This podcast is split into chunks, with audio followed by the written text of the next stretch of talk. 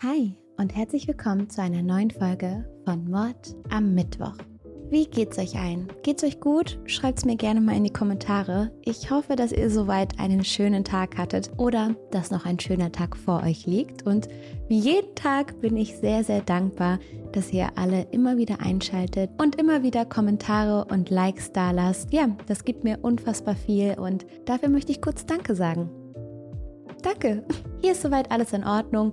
Es wird langsam ein bisschen herbstlich. In Köln ist es kalt und es wird früher dunkel und das mit der Motivation wird insgesamt schwerer. Aber hey Freunde, wir raffen uns auf. Wir stehen das zusammen durch.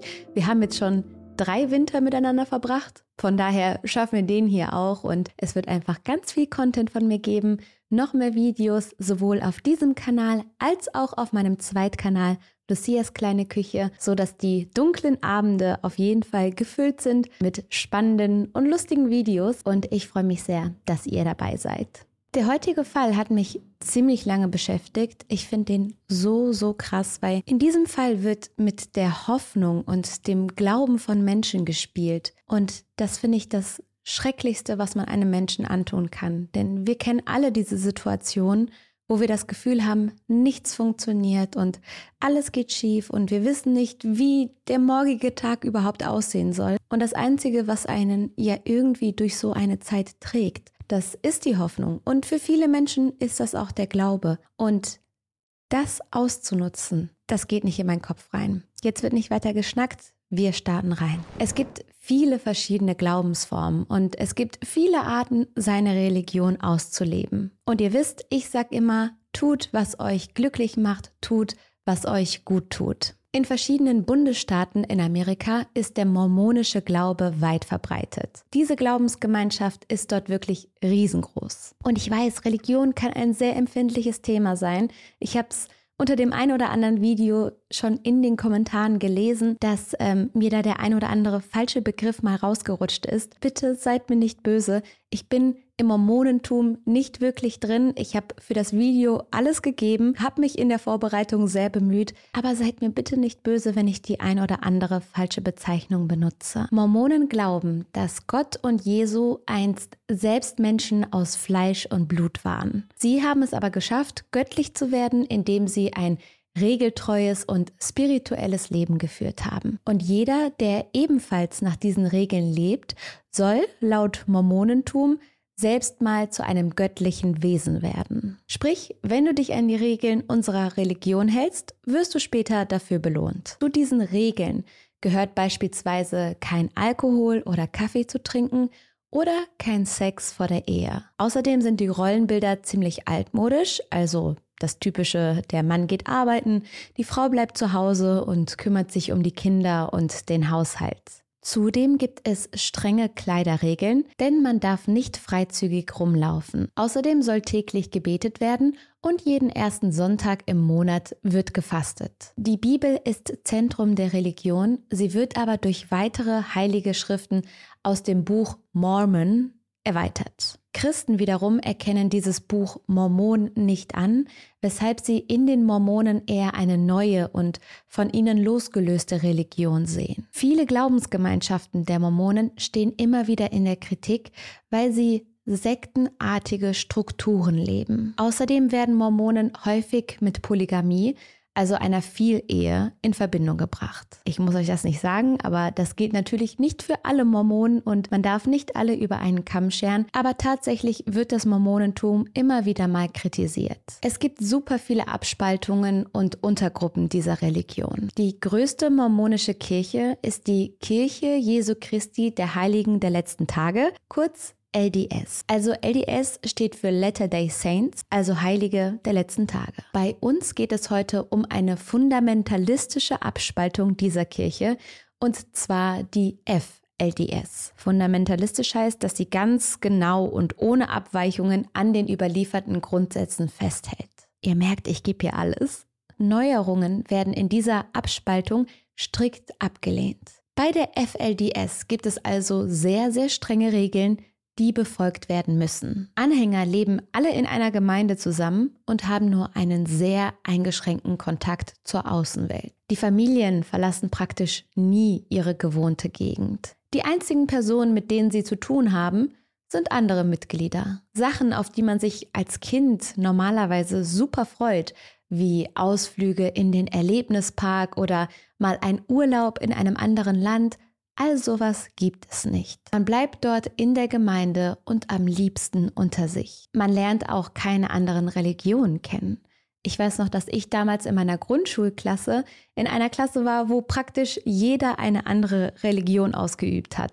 Wir hatten jüdische Kinder, wir hatten muslimische Kinder, wir hatten christliche Kinder. Und es war irgendwie total schön, weil jeder von seinem Gott und seinem Glauben erzählen konnte. Und für mich als Kind war das so spannend, dazu zu hören und diesen Austausch mitzuerleben. Und all das ist aber in der FLDS komplett verboten. Man bleibt unter sich, man redet nur miteinander und die Vielehe ist ein besonders großes Thema. Sprich, die Ehe mit mehreren Frauen gilt hier als eine Lehre von Christus. Wohlgemerkt darf ein Mann viele Frauen heiraten, aber eine Frau darf nicht viele Männer heiraten. Finde ich unfair, aber gut. Nach der Vorstellung der FLDS möchte Christus dieses Bild eines Zusammenlebens sehen. Dadurch hängt der Status der Mitglieder auch stark von der Anzahl der Ehefrauen ab. Jemand, der viele Frauen hat, der ist King. Gerechtfertigt wird die religiöse Vielehe außerdem durch die Aussagen des ersten Propheten der Mormonen, Joseph Smith. Wenn du also den höchsten Grad der Erlösung erreichen willst, dann musst du nach diesem Gesetz leben. Da führt kein Weg dran vorbei. Es geht dabei also darum, die höchste Stufe des himmlischen Königreichs zu erreichen. Und das geht laut deren Vorstellung nur, wenn ein Mann in seinem Leben auf der Erde mindestens drei Ehefrauen hat. Drei. Ihr fragt euch jetzt, was passiert denn, wenn ich diesen höchsten Grad erreiche? Das sage ich euch jetzt. Es soll möglich sein, Welten, Galaxien oder gar ganze Universen zu erschaffen. Sprich, der Mann wird selbst zu einer Art Gott. Ihr fragt euch jetzt vielleicht, was ist mit der Frau? Was ist ihre Belohnung? Da muss ich euch enttäuschen, denn wie es mit der Frau im Jenseits weitergeht, das ist irgendwie nicht so Thema. Ihr Lebensgut, das ist die Aufgabe und Rolle als verheiratete Frau für Mann und Kinder da sein. Dafür ist sie auf der Welt. Was danach mit ihr passiert, bleibt meistens eher verschleiert. Klingt ein bisschen unfair, oder? Der Mann wird die Gottheit und die Frau, ja, die macht halt hier so ihren Job. Wie dem auch sei. Zurück zur Polygamie, die ist in Amerika illegal. Man darf nicht mit mehreren Leuten verheiratet sein. Große Verfahren gegen diese Lebensweisen gibt's aber nicht. Das liegt unter anderem daran, dass dadurch Familien auseinandergerissen werden würden. Außerdem ist es super schwer, solche Familien zu entdecken. Hier und da kommt es immer zu Vertuschungen. Die Zweit-, Dritt- oder Viertfrauen müssen häufig an versteckten Orten schlafen, zum Beispiel im Keller. Außerdem werden bei den Geburtsurkunden der Kinder häufig Namen gefälscht. Die Väter benutzen dabei ein Pseudonym. Die Kinder tragen laut ihrer Geburtsurkunden dann einen anderen Nachnamen als ihren wirklichen. Eben den, den der Vater da angibt. Meistens sind es frei erfundene Namen. Und das alles machen sie, damit ihre illegale Ehe nicht durch die Nachnamen aufgedeckt wird. Durch diese Lebensweise macht es auch Sinn, dass sich die Gemeinde der FLDS von der Außenwelt und der Gesellschaft distanziert. Polygamie ist ja illegal und vor Gesetz ist diese Art des Zusammenlebens verboten. Außerdem könnten andere Menschen dem Ganzen kritisch gegenüberstehen. Das führt eben dazu, dass die Gemeinde komplett abgeschottet vom Rest der Gesellschaft lebt. Die Männer dieser Gruppe führen Ehen mit mehreren Frauen gleichzeitig und bekommen sehr viele Kinder. Es ist eine Gemeinde, die von Männern dominiert und bestimmt wird. Die machen hier die Regeln. Hinter dem Schein einer religiösen Lebensweise geschehen in den Reihen dieser isolierten Gruppe eine Menge Dinge. Grausame und unheilvolle Dinge. Die FLDS hat nämlich immer einen Propheten. Er gilt als das oberste Mitglied in der Gemeinde, er ist das höchste Kirchenoberhaupt und wird als die Repräsentation von Gott auf Erden angesehen. Er darf eigentlich alles bestimmen, was abgeht. Die Mitglieder glauben, dass er unsterblich ist und nur in einer jüngeren Form seines äußeren Ichs wieder erscheinen wird. Das heißt, jedes Mal, wenn dieser Mann stirbt, kommt er als jüngere Form wieder zurück. Außerdem sind sie davon überzeugt, dass er alle Gedanken Träume und Wünsche seiner Anhänger kennt. Das würde mich so stressen, wenn ich das Gefühl hätte, dass irgendjemand meine Gedanken lesen könnte. Uh. In den 80ern übernimmt Rulon Jeff die Rolle des Propheten, nachdem sein Vater, der ehemalige Prophet, stirbt. Von da an ist es Rulon, der entscheidet, wer heiratet. Das ist nämlich eine der Aufgaben des Propheten. Es gibt keine Ehe aus Liebe oder aus freiem Willen, sondern die Zeremonien werden arrangiert. Es wird dabei nicht unbedingt auf den Willen von einzelnen Mitgliedern geschaut. Höhere Mitglieder der FLDS und vor allem der Prophet bestimmen, wer wen wann heiratet. Oft lernt sich das Ehepaar erst bei der eigentlichen Trauung kennen. Die sehen sich da zum ersten Mal. Meistens sind die bereits bestehenden Ehefrauen bei der Zeremonie dabei und danach leben sie alle gemeinsam in einem Haushalt. Also stellt euch vor, ihr würdet eurem Ehemann dabei zugucken, wie er eine andere heiratet und dann gehen alle zusammen nach Hause, da warten noch die anderen beiden Ehefrauen und da lebt man dann. Die Ehefrauen werden von den Männern meist wie ein Besitz, wie eine Trophäe oder Eigentum angesehen. Natürlich ist es auch sehr wichtig, dass viele Kinder gezeugt werden. Das gehört zu den Grundsätzen der Gemeinde dazu und ist praktisch, denn dadurch bekommen sie automatisch mehr Anhänger. Denn die Kinder werden von Anfang an zu gehorsamen Mitgliedern erzogen. So ist es nicht unüblich, dass Frauen zehn oder mehr Kinder bekommen. Und jetzt stellt euch das mal vor zehn oder mehr Kinder. In einem Haushalt mit mehreren Frauen können dann schnell mal 10, 20 oder 30 Kinder leben. So ein ganzer Kindergarten. Das sind ja wirklich sehr viele Kinder und in diesen Häusern muss echt einiges los gewesen sein. Jungs und Männer sind in der Gemeinde ja höher angesehen. Ein Mädchen zu bekommen ist für die Väter aber auch nicht schlimm. Obwohl sie als weniger wertvoll angesehen werden, können Mädchen bei späteren Verbindungen wichtig werden. Sie gelten schließlich als eine Art Ware. Sie sind die, die irgendwann mal die Ehefrauen werden. Die Mädchen werden früher oder später anderen männlichen Mitgliedern übergeben. Dafür gibt es in der FLDS-Gemeinde ein bestimmtes Verfahren. Sobald die Mädchen in einem heiratsfähigen Alter sind, werden sie dem Propheten vorgeführt. Dieser Tag ist dann eine große Sache. Ab diesem Zeitpunkt liegt es im Willen des Oberhauptes, wann eine Ehe stattfindet und wer wen heiratet. Alle sind davon überzeugt, dass der Prophet im Sinne von Gott handeln wird. Es ist aber nicht unüblich, dass der Prophet bei Mädchen,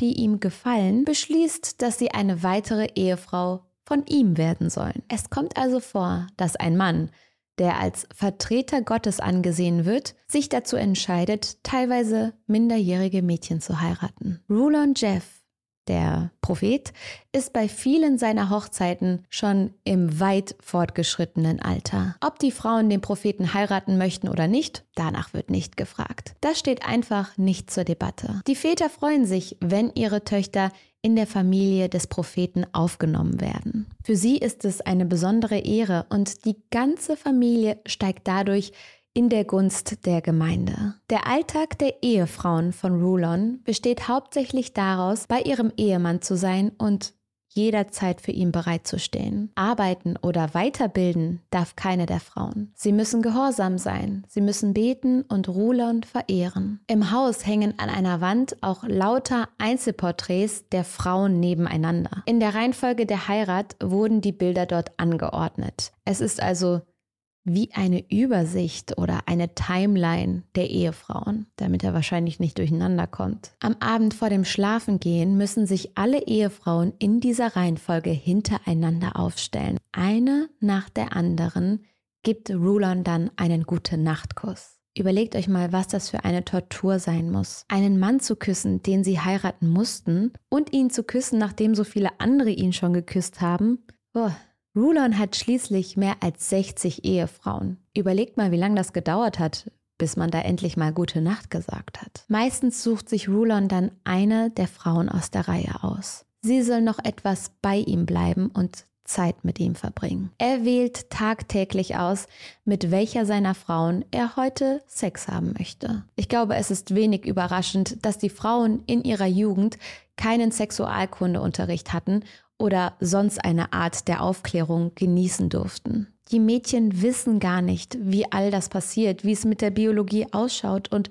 viele denken vor der Hochzeit, dass sie vom Küssen schwanger werden würden. Die meisten haben keine Ahnung, was man wirklich tun muss, um ein Kind zu zeugen. Bei der Hochzeit erwarten sie nicht, von ihrem Ehemann auf so eine Art angefasst zu werden. Bei der ersten gemeinsamen Nacht sind viele der Mädels dann extrem verwirrt, verstört und werden traumatisiert. Eigentlich haben sie nämlich die letzten Jahre immer gelernt, dass das unkeusche Berühren absolut verboten ist. Der Leitspruch des Propheten ist, was auch passiert, seid lieb. Seiner Meinung nach ist das der Weg zur Perfektion. Das wird jedem und besonders den Mädchen seit klein auf eingetrichtert. Und diese Aussage verfolgt die Mädchen dann auch im Schlafzimmer. Sie haben Angst, gegen ihren Glauben zu verstoßen, wenn sie sich wehren, wenn sie sagen, dass sie keinen Sex möchten. Mit seinen vielen Ehefrauen bekommt Rulon Jeff mehr als 63 Kinder. Mit seiner Ehefrau Marilyn bekommt Rulon mehrere Söhne. Damit sie sich gegen ihre Halbgeschwister durchsetzen, drängt Marilyn ihre Kinder dazu,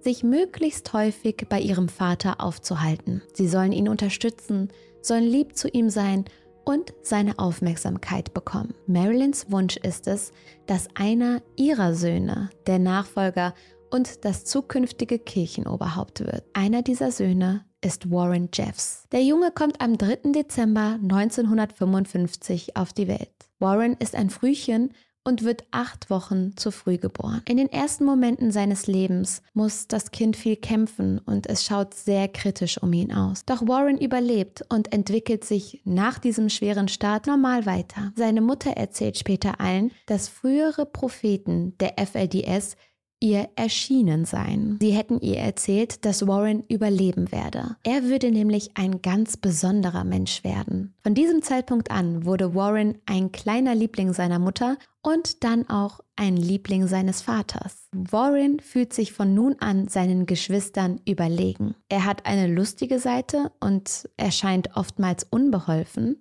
Er wirkt nicht wirklich so, als könne er irgendwann der Nachfolger seines Prophetenvaters werden. Aber durch seinen Status als Papas Liebling ist er schnell schon selbstverliebt und wird harsch. Immer wieder fällt er seltsam auf.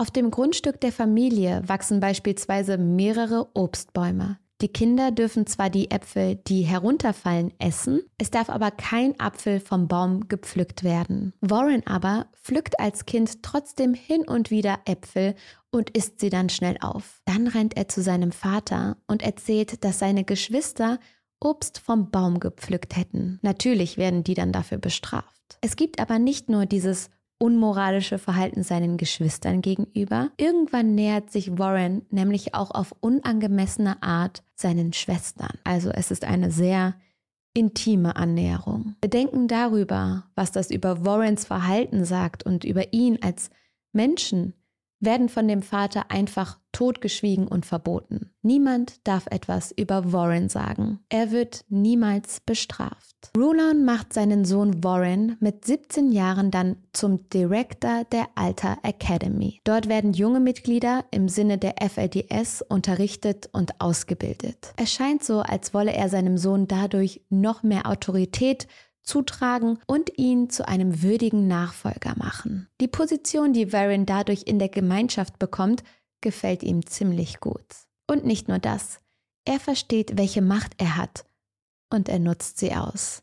Jeder muss ihm gehorchen. Er genießt seine neue Rolle richtig und wird ein strenger Schulleiter. Auch dort nähert sich Warren vielen der Schülerinnen auf unangemessene Art. Manchmal ruft er Mädchen in sein Büro. Dort hinter verschlossenen Türen müssen sie dann vor ihm ihren Rock anheben. Sie müssen ihre Blusen und Oberteile aufmachen, damit er ihre Brüste sehen kann, damit er sie anfassen kann. Doch nicht nur junge Mädchen, sondern auch Jungs werden in das Büro von Warren geholt und dort belästigt. Manchmal läuft er durch das Klassenzimmer und wählt sich dann einen Schüler aus. Dann nimmt er ihn an die Hand und führt ihn in sein Arbeitszimmer. Dort missbraucht er die Kinder. Alles unter dem Vorwand, dass es Gottes Wille sei natürlich. Gerüchte über das, was in Warrens Büro passiert, die werden verboten, unterbunden und verschwiegen. Die allermeisten der Schüler folgen Warren blind und tun alles, was er sagt. Ihr wisst doch, das Motto ist, sei lieb. Für viele FLDS-Mitglieder wird durch Warren die Bildung revolutioniert. Zur Anfangszeit gab es noch Bücher, die beispielsweise das Sonnensystem erklärten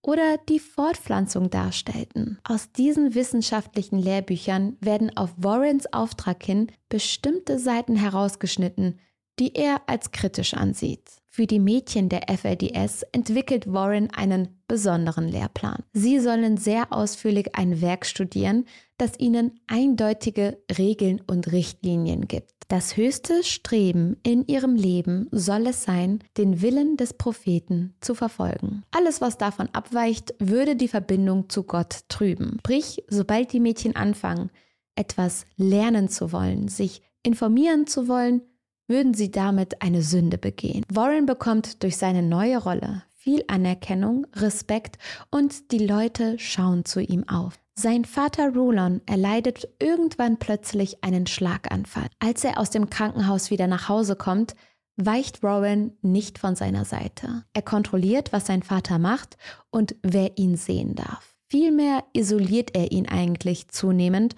von allen anderen.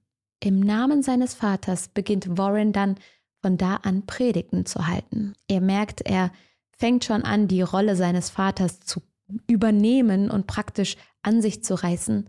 Da lebt sein Vater noch. Warren ist aber ein ziemlich guter Redner. Er reißt das Publikum an sich und bekommt von allen Aufmerksamkeit.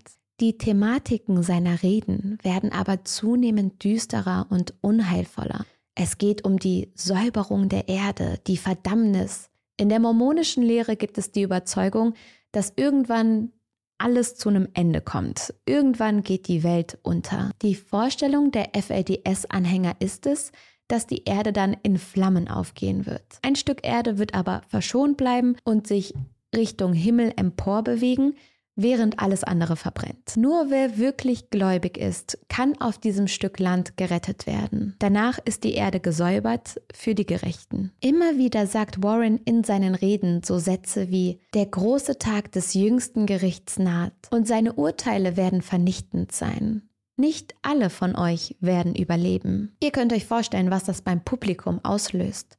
Die Leute verfallen in Panik und wollen noch mehr das tun, was Warren ihnen rät. Sie wollen gerettet werden. Als Rulon am 8. September 2002 schließlich stirbt, versammelt Warren alle Frauen seines Vaters um sein Bett. Dort singen sie dann ein letztes Mal für ihn. Rulons Tod sorgt aber für Verwirrung, weil er als Prophet ja eigentlich nicht sterben kann. Ihr erinnert euch, die Propheten, die werden immer wiedergeboren, als ein jüngeres Ich, aber Rulon stirbt halt einfach. Und alle warten darauf, dass er plötzlich wieder aufersteht.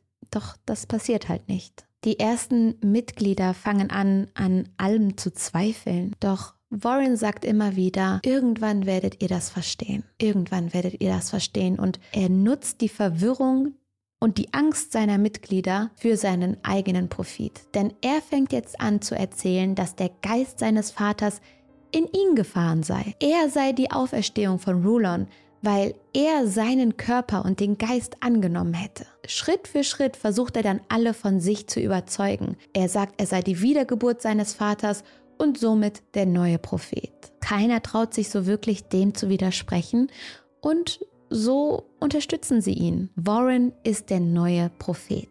Als neues Oberhaupt möchte Warren die FLDS-Anhänger noch mehr von der Außenwelt isolieren. Er beginnt immer weiter äußere Einflüsse zu unterbinden. Fernsehen, Radio, Zeitung, alles wird verboten. Die Medien nennt Warren das Werkzeug Satans, das die Menschen täuschen soll. Die Regeln des Zusammenlebens werden auch immer strenger. Es soll härter gearbeitet werden und Freizeitaktivitäten wie Aufführungen oder Tanz und Gesang gibt es kaum noch. Frauen bekommen genaueste Vorschriften, wie sie sich kleiden sollen. Unter Rulon war es hauptsächlich wichtig, dass sie bedeckt gekleidet sind.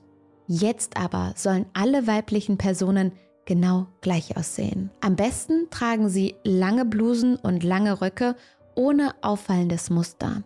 Außerdem gibt es vorgeschriebene Frisuren. Teilweise brauchen Frauen Stunden, um ihre Haare richtig zu stylen und sorgfältig zusammenzubinden, so wie Warren es sich gewünscht hat. Auch die Farbe Rot gilt laut Warren als ein Zeichen Satans, weshalb niemand etwas tragen oder besitzen soll, was rot ist. Es wird deshalb auch eine große Aktion gestartet, bei der alle Sachen mit dieser Farbe aus den Haushalten verbannt werden. Egal ob Gemälde, Deko, Möbel, Klamotten oder Spielzeug. Alles, was rot ist, muss entsorgt werden. Besonders schlimm finde ich aber, dass Warren Jeffs mehrere Jungen aus der Gemeinde wirft. Durch die Heirat der alten Männer mit den sehr jungen Mädchen gibt es irgendwann einen Überschuss an Jungen.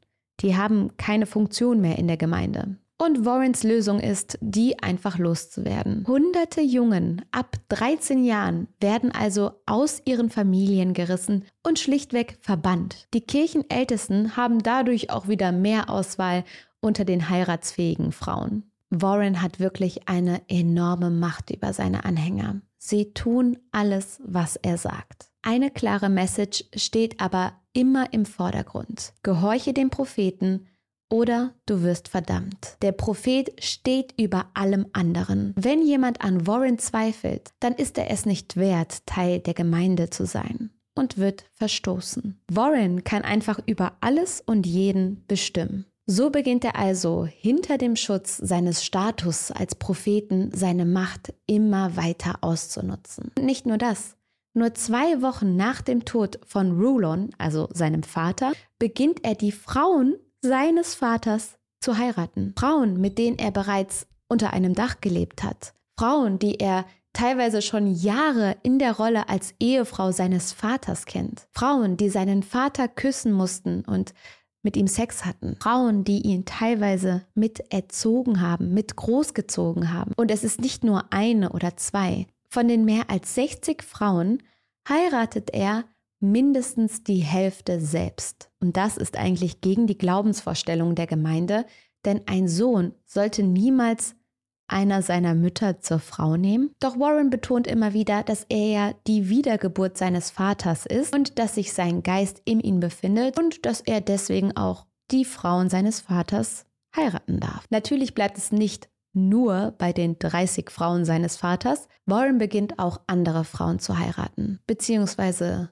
Kinder. Viele dieser heiratsfähigen Frauen sind kleine Mädchen teilweise erst 13 oder 14 Jahre alt. Aber die sind so gebrainwashed worden, dass es für sie eine große Ehre ist, Warrens Ehefrau sein zu dürfen. Er gilt in der Gemeinde schließlich als der heiligste Mensch, der sich überhaupt auf Erden befindet. Außerdem ist Warren nicht nur für seine eigenen Hochzeiten zuständig, sondern vermittelt wie sein Vater davor alle Ehen der Gemeinde. Er entscheidet, welche Frau welchen Mann heiraten muss und schließt dann die Ehe der beiden. Da es das höchste Ziel der Männer ist, mindestens drei Frauen zu bekommen, hat Warren dazu noch eine zusätzliche Macht. Es gibt aber auch unter den FLDS-Anhängern einzelne Personen, die mit Warrens Handlungen nicht einverstanden sind. Doch sie alle sind jahrelang mit diesem Glauben aufgewachsen. Für uns klingt das jetzt wahnsinnig. Wir würden alle sagen, hey, du kannst doch nicht einfach kleine Mädchen mit 50, 60-jährigen Männern verheiraten. Aber für die Anhänger der FLDS bedeutet ein Zweifel am Propheten auch ein Zweifel an der Religion. Und es gibt einen ganz klaren Leitfaden. Der Prophet macht keine Fehler. Du darfst ihn nicht anzweifeln und sei lieb. Zudem hat Warren die Macht darüber, Mitglieder einfach zu verbannen. Sie dürfen dann ihre Kinder, Frauen und Familien nie wiedersehen. Bei so einer Verbannung gibt es ein komplettes Kontaktverbot. Der Prophet gibt dir deine Familie und der Prophet kann sie dir auch wieder nehmen. Und davor haben natürlich alle Angst. Das ist ein Grund, in der Kirche zu bleiben und Warren weiter zu unterstützen, einfach damit man bei seiner Familie bleiben kann. Wenn Warren etwas möchte, dann fällt es ihm aber auch nicht schwer, es sich zu nehmen, komplett unabhängig von den Gefühlen anderer. Sein Halbbruder Wallace erzählt, dass er eines Tages von einem Bischof der Gemeinde einbestellt wurde. Im Namen des Propheten wird er wegen einiger Sünden,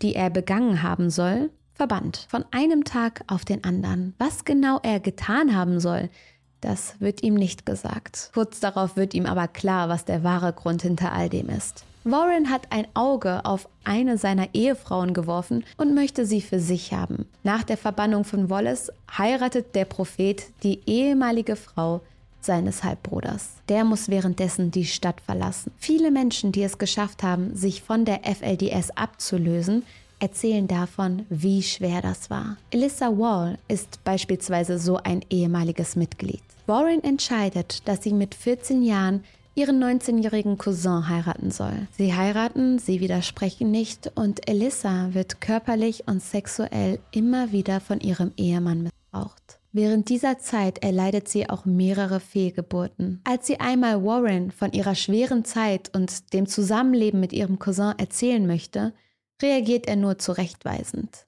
Sie erzählt, er erinnerte mich an meine Lehren. Er erinnerte mich daran, dass ich das Eigentum dieses Mannes war und er mit mir machen konnte, was er wollte. Mit 18 schafft sie es dann, sich aus der Gemeinde und ihrer Ehe loszulösen und flieht. Elissa ist nicht die einzige Frau, die ihre Heirat hasst. Viele sehen in ihrer arrangierten Ehe keine Ehre, sondern sträuben sich dagegen ganz im Geheimen. Sie lassen alles über sich ergehen, weil ihr Glaube keine Alternative zulässt. Im Juli 2004 traut sich ein Mitglied der FLDS eine Anzeige gegen Warren zu machen. Das ist natürlich ein großer Schritt, aus dieser verschwiegenen Gemeinde auszubrechen und sich der Polizei anzuvertrauen. Es ist Warrens Neffe Brent. Es ist einer der Jungen, den Warren aus dem Klassenzimmer geholt und in seinem Büro vergewaltigt hat. Brent ist damals fünf Jahre alt. Doch es ist nicht nur sein eigenes schreckliches Schicksal, das ihn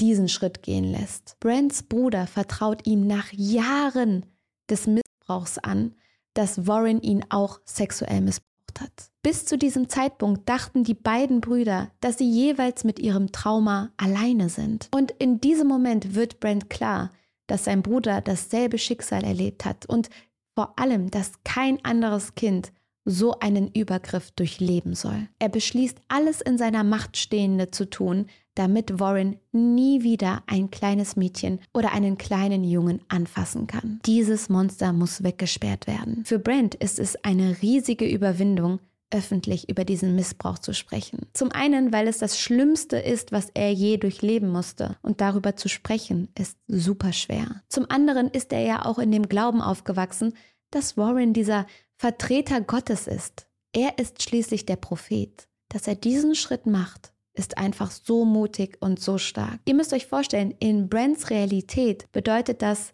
den Platz im Paradies aufzugeben, um das Richtige zu tun. Brents Aussage ermutigt dann auch andere, sich zu äußern und von ihren schlimmen Erfahrungen mit Warren zu reden. Diese Personen sind aber nur ein kleiner Bruchteil der wirklichen Opfer. Im Juli 2005 wird Warren dann offiziell angeklagt und es wird ein Haftbefehl gegen ihn erlassen. Ihm werden in mehreren Fällen sexuelle Misshandlungen an Minderjährigen, eine Verschwörung zur Überlassung Minderjähriger zum Zweck des Sexualverkehrs und die Heiratsvermittlung von Minderjährigen vorgeworfen. Vor allem ein Fall, in dem Warren eine Hochzeit zwischen einer Zwölfjährigen und einem verheirateten Mann veranlasst hat, steht im Fokus der Anklage. Warren stellt sich den Anschuldigungen aber nicht.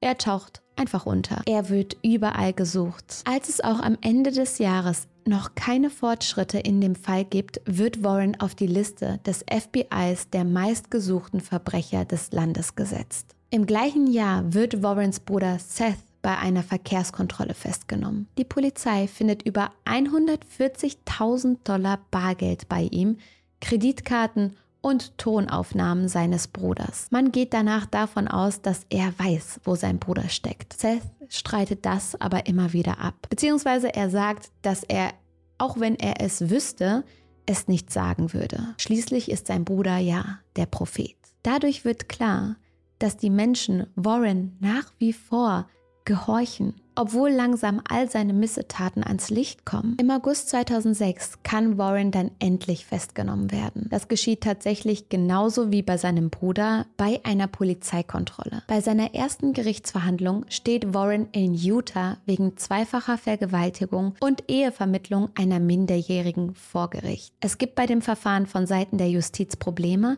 weil viele Beamte verdächtigt werden, mit Warren verbunden zu sein und deshalb nicht angemessen zu kooperieren. Das ist so krass. Dieser Warren hat so eine Macht über die Menschen. Er schafft es, die Menschen von sich zu überzeugen und das in allerkürzester Zeit. Er wird von den Geschworenen aber für schuldig befunden und bekommt insgesamt zehn Jahre bis lebenslänglich sowie eine Geldstrafe. Während seiner Haft werden bei einer Polizeirazzia im Jahr 2008 mehr als 400 Kinder aus der FLDS-Gemeinde befreit und in die Obhut von örtlichen Behörden gegeben. Nur drei Jahre nach seiner Festnahme wird das Urteil gegen Warren wegen eines Formfehlers wieder aufgehoben. Es wird bemängelt, dass fälschliche Anweisungen an die Geschworenen weitergegeben wurden. Bevor in Utah ein neues Verfahren eingeleitet werden kann, wird Warren bereits in dem Bundesstaat Texas überstellt. Auch dort gibt es einen Haftbefehl gegen ihn. Warren Jeffs steht dort wegen sexuellem Missbrauch einer 15- und einer 12-Jährigen vor Gericht. Beide Mädchen sind seine Ehefrauen, die er vorher in einer spirituellen Zeremonie geheiratet hat. Die ältere von den beiden ist auch von ihm schwanger geworden. Wir reden hier wirklich über Kinder. Das ist so schrecklich. Warren ist zu diesem Zeitpunkt übrigens bereits 55 Jahre alt. Die Hochzeit zwischen diesem erwachsenen Mann und den Teenagerinnen bzw. den Kindern hat keine Gültigkeit, da sie nach dem Recht noch nicht einwillungsfähig sind. Bei einer Hausdurchsuchung werden zudem Tonbänder gefunden, auf denen die Vergewaltigung von Warren an verschiedenen Mädchen zu hören ist. Er hat sich also beim Sex mit ihnen aufgenommen. Zudem ist zu hören, wie er sie zu Gruppensex auffordert. Bei dieser Durchsuchung wird übrigens auch massenhaft Kinderpornografie auf Warrens Computer gefunden. 2011 wird Warren nach einer 30-minütigen Besprechung der Jury wegen dem Vergehen an den Mädchen zu einer lebenslangen Freiheitsstrafe, zusätzlichen 20 Jahren und einer Geldstrafe verurteilt. Warren hat zu dem Zeitpunkt seiner Festnahme um die 70 Frauen gehabt. Die meisten Mitglieder der FLDS wissen auch bis heute nicht, warum ihr Prophet im Gefängnis sitzt. Sie dürfen ja keine Zeitungen lesen, Nachrichten schauen oder im Internet scrollen. Nach wie vor werden sie isoliert in ihrer Gemeinde gehalten. Es gibt zwar Gerüchte, aber die Anführer drohen alle damit, dass sie verbannt werden, wenn sie etwas Schlechtes über den Propheten sagen. Niemand weiß so richtig, was Warren in Wirklichkeit für ein Mensch ist. Ich denke mal, dass alle es aber ahnen. Warren verfasst in seiner Zelle häufig Predigten, die dann den Bischöfen gegeben und sonntags in der Kirche vorgetragen werden. Das ist so krank. Er hat also vom Gefängnis aus immer noch Macht über seine Mitglieder. Brent, der Junge, den Warren vergewaltigt hat und der den Anstoß zur Anzeige gab, hat viele Familienmitglieder,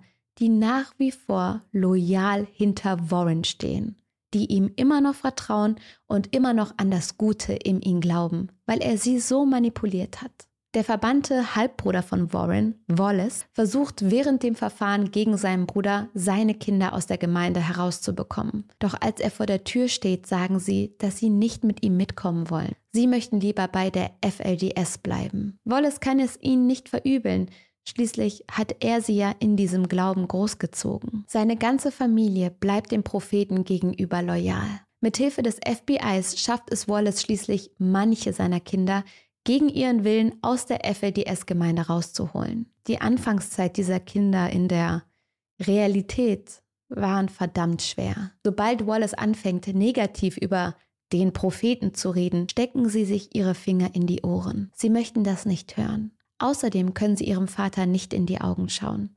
Es dauert Monate, bis sich das ändert. Eines Tages kommt ein Freund von Wallace vorbei und fragt die Kinder, ob sie mit in den Park kommen möchten. Dort werden auch andere Kinder sein und sie können dort spielen. Bei diesem Angebot des Kumpels schauen sie ihrem Vater endlich das erste Mal nach einer langen Zeit in die Augen. Und überraschend sagen sie ja und alle gehen zusammen in den Park. Das klingt für uns so banal. Kinder, die in einem Park spielen, aber für Wallace bedeutet dieser Tag Hoffnung. Dieser Tag bedeutet für ihn, dass es vielleicht irgendwann wieder normal werden kann. Von Wallace 20 Kindern mit zwei Frauen sind bisher fünf immer noch in der FLDS-Gemeinde. Sie sind erwachsen und können nicht mehr gegen ihren Willen dort rausgeholt werden. Ihren Vater verachten sie dafür, dass er sich gegen den Glauben gestellt hat. Es bleibt nur die Hoffnung, dass sie die Lüge von selbst durchschauen können und eines Tages verstehen, was sich wirklich in ihrer Gemeinde abspielt. Natürlich ist es aber sehr schwer, all das zu durchschauen und